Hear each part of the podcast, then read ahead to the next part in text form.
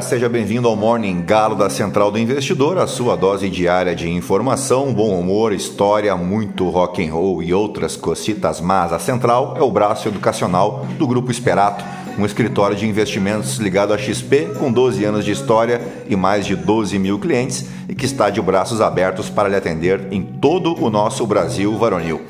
Acesse aí esperatoinvestimentos.com.br e venha conhecer o nosso trabalho. Eu sou o Felipe Teixeira, o meu código de assessor de investimentos na XP é o 36194 e ao som da belíssima voz de Tracy Chapman, nós vamos destacar o que de mais importante deve movimentar o mercado financeiro nesta quarta-feira, 1 de novembro. Faltam 60 dias para acabar o ano e amanhã tem feriado ou feriadão de finados, logo sextou, né?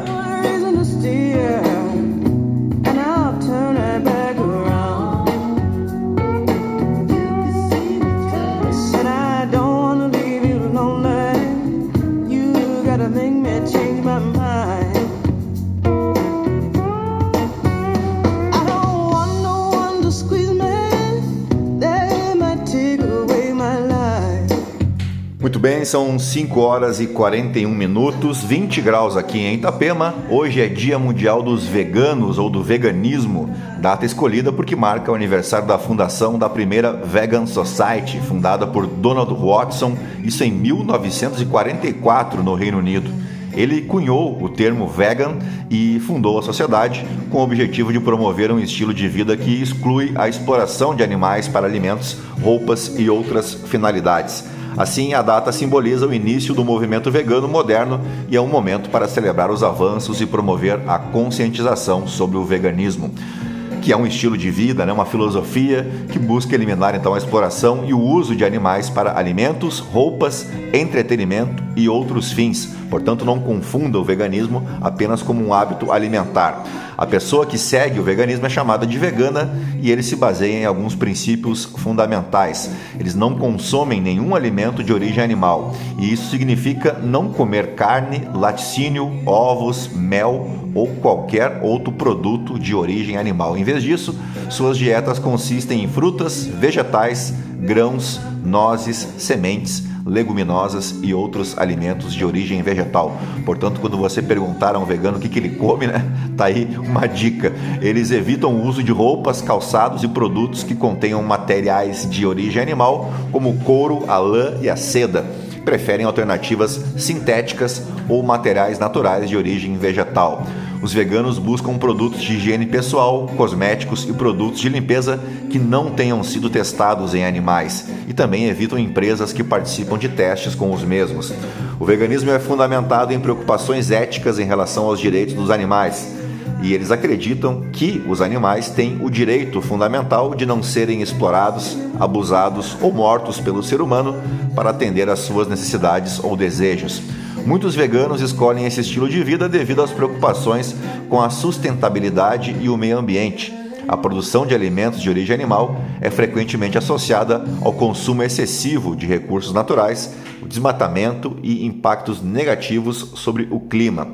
Algumas pessoas adotam o veganismo por razões de saúde, alegando que uma dieta vegana bem equilibrada pode oferecer benefícios à saúde, como a redução do risco de doenças crônicas. E agora sim, depois de embevecer vocês com tanto conhecimento, vamos direto ao que interessa mas antes, se você gosta do conteúdo aqui da Central do Investidor, nos ajuda aí compartilhando, indicando o nosso podcast para um amigo, para uma amiga, para somar aos outros 1.500 ouvintes diários que não se misturam com a gentalha. Aproveita para curtir o podcast, avaliar a gente com as 5 estrelas e você pode me seguir também lá no Instagram, no Felipe ST e aqui no Spotify, além de seguir a gente, avaliar com as 5 estrelas, você pode também participar do nosso Morning Galo através da caixinha de perguntas o que você achou deste episódio. Então aproveita aí para deixar a tua crítica, tua sugestão, os famosos reclames do Plim Plim, né, como diria Fausto Silva. Uh, e dito isso, ao som de Pink Floyd, é isso aí, gentalha, gentalha, gentalha, vamos operar. Don't give in without a fight.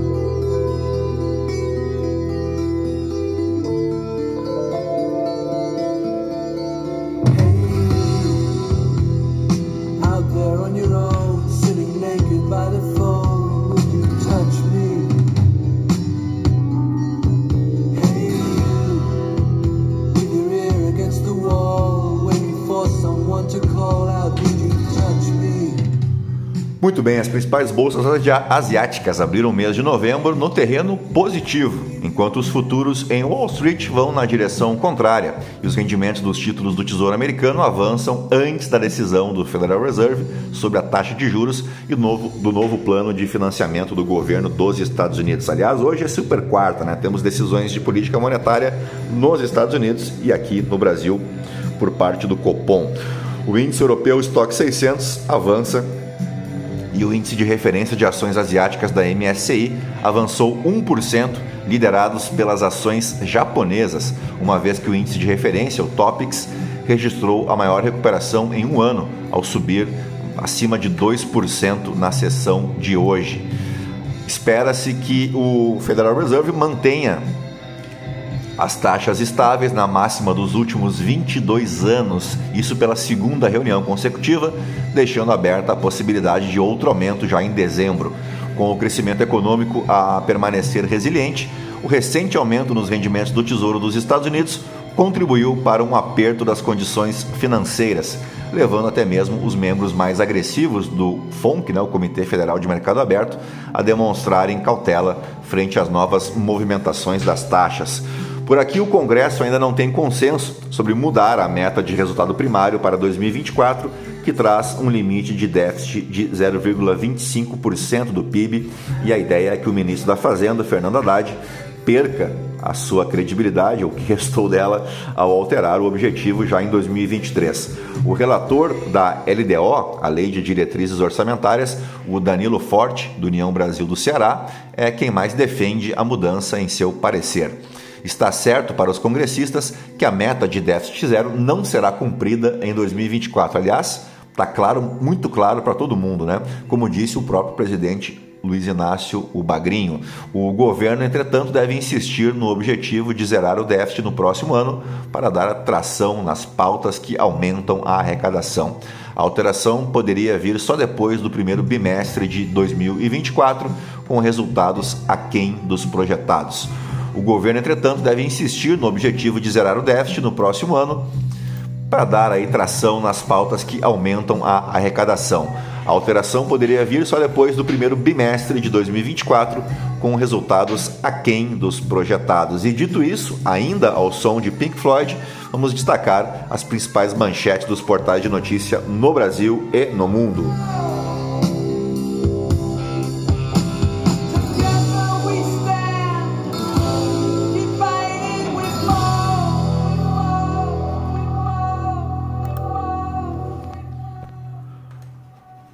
Muito bem, vamos começar aqui pelo Estadão. Verba de ministro de Lula banca obras com suspeita de irregularidades. Eu dou só uma chance para você adivinhar quem é o referido ministro. Claro que é o nosso brother Juscelino Filho das comunicações, né? aquele que fez estra... estrada para o seu avião né? nas fazendas lá. Uma, uma maravilha, né? Vamos para adiante agora. O TSE dá a Bolsonaro título inédito, duplamente ficha suja. A ex-presidente resta esperar pela anistia. É coluna do Francisco Leal. TSE condena Bolsonaro pela segunda vez. Braga Neto também é declarado inelegível. Centrão leva a caixa, quer mais e pede ao governo diretorias da Petrobras e do Banco do Brasil. É coluna da Vera Rosa. Falta de gasolina se agrava na Argentina e vira batalha entre Sérgio Massa e Javier Milei. O que pode acontecer se o governo descumprir a meta de zerar o déficit fiscal no ano que vem? Entenda. Estados Unidos sugerem controle internacional sobre a faixa de Gaza após a guerra. Veja as melhores ações para novembro, segundo oito corretoras. Matthew Perry deixou mansão para morar em casa mais modesta. Conheça o imóvel. Friends, além de Matthew Perry, veja a fortuna do elenco e saiba quem é o mais rico. Porque essa área de baixo custo argentina hesita com o mercado doméstico brasileiro. Passagens aéreas sobem quase 24% em outubro, segundo o IPCA 15. Vamos para a Folha de São Paulo. Ataque de Israel atinge maior campo de refugiados palestinos em Gaza. Bombardeio deixou ao menos 50 mortos. Tel Aviv afirma ter matado liderança militar do grupo Hamas. Benjamin Netanyahu, o primeiro-ministro de Israel, fica no cargo até o fim da guerra. Decisão do TSE tira Braga Neto da eleição do Rio e embaralha pré-campanha de 2024. Entenda por que mexer no déficit zero mais cria do que resolve o problema. Coluna do Vinícius Torres Freire. Governo Lula aumenta imposto sobre armas de fogo. Uh, tribunais são enviesados contra mulheres e negros e não fazem justiça, diz advogada da OAB. Vamos para o valor econômico. Com dívidas estimadas em 1,8 bilhão de reais, Starbucks e Bar pedem recuperação judicial. Congresso vê aceno de Lula sobre meta fiscal como pressão por medidas que aumentem receita. TSE torna Bolsonaro e Braga Neto inelegíveis por campanhas por campanha eleitoral no 7 de setembro. Israel ataca campo de refugiados de Gaza. Inteligência artificial transformará setor de seguros. Câmara aprova pena mais duras para furto e roubo. Decisão pode permitir que estados cobrem ICMS retroativo do varejo. CVM confirma a absolvição dos irmãos Batista da JBS. Ataque de Milley a Maradona reacende novo debate. Pela primeira vez, Anatel multa pessoa física por venda de TV Box. É possível ganhar dinheiro com o TikTok? Uh, vamos para o Globo. Coluna da Vera Magalhães. Lula deu tiro no próprio pé ao implodir a meta fiscal. Hélio Gaspari, todo mundo sabia que o déficit zero já estava bichado. Zeina Latif, quadro não é terrível, mas convém não abusar da sorte. Bernardo Melo Franco, Bolsonaro transformou o Palácio da Alvorada em bunker de golpe. Petrobras nomeia gerente demitido por corrupção como interino para driblar compliance. Bela Megali, proibição de militares na, da ativa no primeiro escalão será incluída em PEC. Senador Cajuru, relator da proposta sobre militares candidatos, diz, diz que texto será votado este mês. Quando eu disse isso, há uns três anos atrás, que militar da ativa não tinha nada aqui para política, tomei uma vaia federal, né? Saques em calamidades atingem 3,7 bi de reais em 10 anos e ultrapassam investimento contra desastres. Uh, grupo de estrangeiros deixa Gaza e cruza a fronteira para o Egito pela primeira vez durante a guerra. Vamos para o Poder 360. Congresso não tem consenso sobre mudar meta para 2024. Lula compara guerra à briga de casal e pede que países parem. É um tonto, né? TSE condena Bolsonaro por atos no 7 de setembro de 2022. Aliás, por falar em tonto, uh, tribunal também determina inelegibilidade de Braga Neto. Ainda falando sobre os tontos, perseguição implacável, diz Eduardo Bolsonaro sobre julgamento. Estados Unidos sugerem controle internacional interino sobre Gaza após guerra. Uh, vamos para o portal Metrópolis. TSE torna Bolsonaro e Braga Neto inelegíveis por uso eleitoral do 7 de setembro. Aliás, tem a foto aqui do 7 de setembro do ano passado. Está aqui ao lado de um senhor de chapéu ali, que acho que era o pastor que estava conduzindo tudo, todo o evento. Tem a Michele Bolsonaro ao fundo e ao lado do presidente, o famoso velho da Havan, né? o, o, o também conhecido como Zé Carioca Uh, que anda sumido, diga-se de passagem, né? Por que será? Bom, vamos adiante. Igor Gadelha, Lula convoca reunião ministerial para sexta-feira. Guilherme Amado, Lula pede paciência com Padilha e avisa deputados. Ele não vai cair. Mário Sabino, a caça aos judeus. Uh, às vésperas do Copom, Alckmin espera que Selic possa cair ainda mais.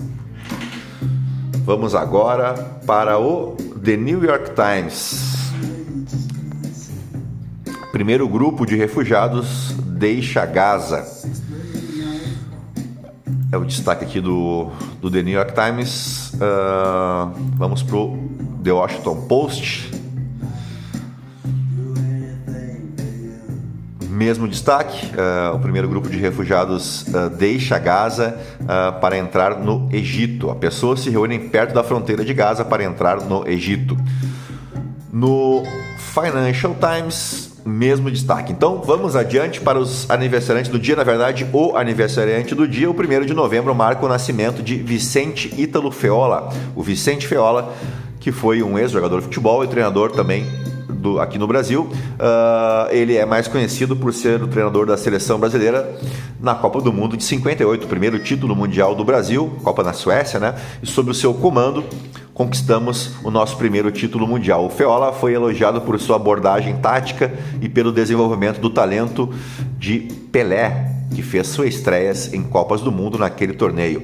Ele introduziu inovações táticas na seleção, como a marcação individual, que se tornou uma característica do futebol brasileiro, e também implementou uma formação tática 4-2-4, que se mostrou eficaz na conquista da Copa do Mundo de 58.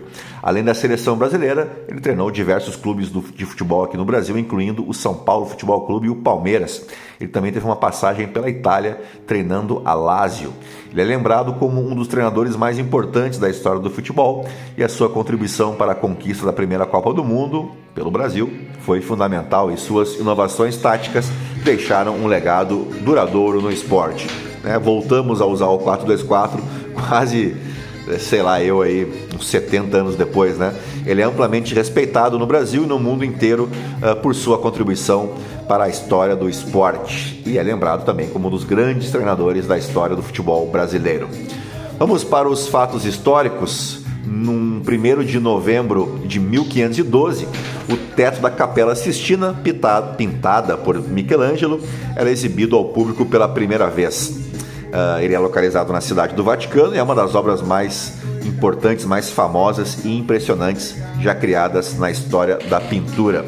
O Michelangelo, um dos maiores artistas renascentistas uh, do século XVI, ficou muito conhecido por esse trabalho, né? E o trabalho no teto da Capela Sistina foi realizado entre os anos de 1508 e 1512.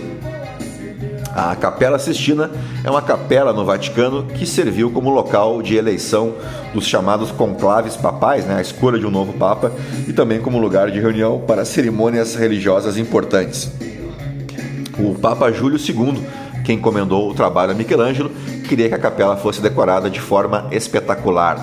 E o teto da Capela Sistina é uma abóbada de berço e é dividido em nove painéis principais, cada um com uma cena do Antigo Testamento. Os painéis centrais retratam a criação do mundo com a famosa imagem de Deus criando Adão tocando com os dedos. As outras cenas incluem a criação de Eva, a tentação e a expulsão do paraíso. O trabalho de Michelangelo na Capela Sistina é renomado por várias questões. Ele demonstrou a sua habilidade na representação da anatomia humana, bem como no uso da luz e sombra para criar uma sensação de profundidade e volume nos afrescos. Sua abordagem inovadora para a pintura, uh, que incluía o uso de cores vívidas e contrastantes, influenciou profundamente a arte renascentista. Cada cena pintada por Michelangelo tem um significado teológico profundo e o seu trabalho é uma interpretação artística das histórias bíblicas representadas. O teto da Capela Sistina continua a ser uma das obras de arte mais visitadas e estudadas do mundo, tendo influenciado inúmeros artistas e gerações posteriores de pintores. Vamos para o ano de 1520 agora. Uh, oito anos depois né, da pintura da Capela Sistina, o Estreito de Magalhães, a passagem imediatamente ao sul, aqui da América do Sul continental, que liga os oceanos Pacífico e Atlântico, era descoberto e navegado pela primeira vez por Fernão de Magalhães, né, o português explorador, durante a primeira viagem de circunnavegação registrada. O Estreito de Magalhães foi descoberto então pelo português Fernão de Magalhães uh, durante a sua expedição ao redor da Terra. A descoberta do estreito foi um marco importante na história da exploração marítima e aconteceu mais ou menos assim, não estava lá, né? Mas vamos lá, vamos tentar falar sobre o episódio. O Fernão de Magalhães liderou uma expedição financiada pela coroa da Espanha, com o objetivo de encontrar uma rota ocidental para as Ilhas das Especiarias, atual Indonésia, e assim contornar o continente sul-americano. A busca por uma rota ocidental visava evitar os territórios portugueses que tinham uma rota monopolizada para as especiarias pelo sul da África. Descoberta do estreito. Vamos lá. Em 21 de outubro de 1520, a expedição navegou pela entrada do estreito, que é uma passagem estreita, como sugere o nome, entre os continentes sul-americano e a chamada Terra do Fogo. Esse estreito se tornou conhecido como o Estreito de Todos os Santos, por ter sido avistado no dia de Todos os Santos. A passagem pelo estreito foi extremamente difícil e perigosa, devido aos ventos fortes, ventos fortes as correntes traiçoeiras e as condições climáticas adversas da região. A expedição levou cerca de um mês para atravessar o estreito e alcançar o Oceano Pacífico. A descoberta do Estreito de Magalhães permitiu à expedição de Fernão a entrar no Oceano Pacífico, que até então era desconhecido pelos exploradores europeus, e a expedição enfrentou muitos desafios na travessia, mas finalmente completou ao retornar à Espanha em 1522, embora o próprio Magalhães não tenha sobrevivido à jornada. Ele foi morto em uma batalha nas Filipinas e também não estava lá, né? Mas vamos tentar contar a história. Após a passagem, então, pelo estreito, a expedição de Magalhães navegou pelo Oceano Pacífico e enfrentou inúmeros desafios, incluindo a escassez de alimentos e a exposição a condições difíceis, para dizer o mínimo. Eventualmente, a expedição chegou às Ilhas Marianas e às Filipinas. Lá, em um 27 de abril de 1521, Magalhães e sua tripulação se envolveram em um conflito com os habitantes locais na ilha de Mactan, liderados por um chefe local chamado Lapu-Lapu. E durante a batalha, Magalhães foi ferido e mais tarde acabou sendo morto em combate. E dito isso, fechamos o nosso Morning Galo desta quarta-feira, 1 de novembro. Claro que te desejando um excelente dia, bons negócios. Não te esquece que hoje é super quarta e, claro, também te desejar um bom feriado, né? Aproveita bem, descansa bastante e sexta-feira estamos de volta, tá bom? Um grande abraço a todos. Tchau, fui.